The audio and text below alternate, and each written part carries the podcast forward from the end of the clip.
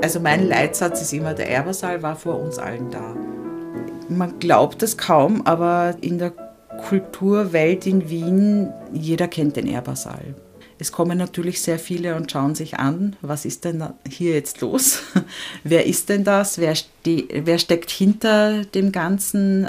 C. Bechstein hat ja jetzt auch ein Zentrum eröffnet am Naschmarkt das hängt alles ein wenig zusammen. Äh, man kommt ins Reden. Äh, natürlich bin ich als Musikerin auch sehr stark vernetzt. Äh, ich kenne sehr viele Leute, beziehungsweise die kennen mich, die schreiben mich dann an. Das finde ich aber auch wichtig. Und es kommen Leute auf mich zu mit guten Ideen. Manchmal ist man im Austausch und sagt, ah, denkst du nicht, das wäre besser, das so zu machen? Oder beim ersten Konzert lieber das zu spielen oder bei einem Kinderkonzert zum Beispiel, wenn es vielleicht das Stück zu schwer war, sage ich, ah, das nächste Mal müssen wir doch ein bisschen äh, fröhlicher beginnen oder ja, manchmal ist weniger auch mehr. Ähm, man darf nicht zu komplex denken, einfach authentisch sein, natürlich sein und Spaß an der Musik haben, das ist das Wichtigste. Den Saal nicht, als, nicht nur als wirtschaftlichen Faktor sehen. Natürlich muss man wirtschaften, das ist ganz klar.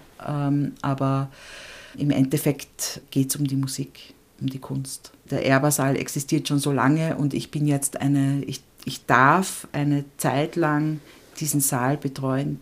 Den wird es auch hoffentlich noch geben, wenn ich schon gestorben bin und dann wird das jemand anderes sein. Und das ist schon auch eine sehr, sehr wichtige Aufgabe und Rolle, die ich natürlich habe, die ich sehr, sehr ernst nehme, weil ich dem Saal das zurückgeben möchte, wofür er gebaut worden ist. Und zwar ein Konzertsaal sein.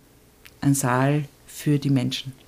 Wenn es möglich ist, bin ich bei den Veranstaltungen anwesend. Das ist nicht immer möglich, weil es sind mittlerweile so viele Veranstaltungen. Wir haben ja auch noch den kleinen Erbersaal. Wir haben nicht nur den großen Saal, sondern auch den kleinen Saal, der jetzt wirklich so richtig durch die Decke geht und das freut mich besonders, weil der ist für Kammermusikkonzerte und so kleine Hausmusikabende wahnsinnig gut geeignet und wir haben jetzt auch dann einen Operettensalon drinnen oder die Exilate macht ihren Zyklus im kleinen Erbersaal.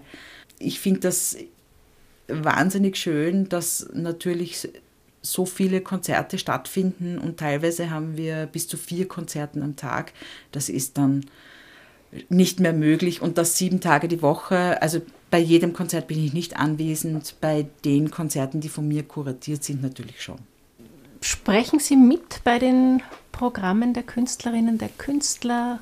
Ich spreche mit den Künstlerinnen und Künstlern, aber ich mische mich nicht ein, was sie spielen sollen. Äh, sie dürfen spielen, was sie wollen es ist schon, es ergibt sich natürlich im Gespräch, wenn ich jetzt äh, sage, gut, diese Saison haben wir den Schwerpunkt Frau in der Kunst, äh, habe ich schon gemerkt, dass sich viele Musiker und Musikerinnen, aber auch die Veranstalter und Veranstalterinnen wirklich große Gedanken gemacht haben und äh, zum Großteil sogar ihr Programm ein wenig verändert haben und doch eine Komponistin äh, mit hineingenommen haben ins Programm. Darin besteht natürlich auch meine Aufgabe. Äh, natürlich, wenn wir eigene Konzertreihen haben, dann kuratiert man ein wenig mit äh, oder auch die, äh, wir haben ja eine Kinderkonzertreihe auch ins Leben gerufen. Diese Konzerte sind frei für Kinder und ihre Eltern, also die dürfen einfach kommen und natürlich spricht man dann miteinander. Was spielt man? Was wollen die hören? Aber eigentlich ist der Erbersaal auch ein, ein Ort, wo die Musikerinnen und Musiker schon sich frei entfalten sollen und dürfen.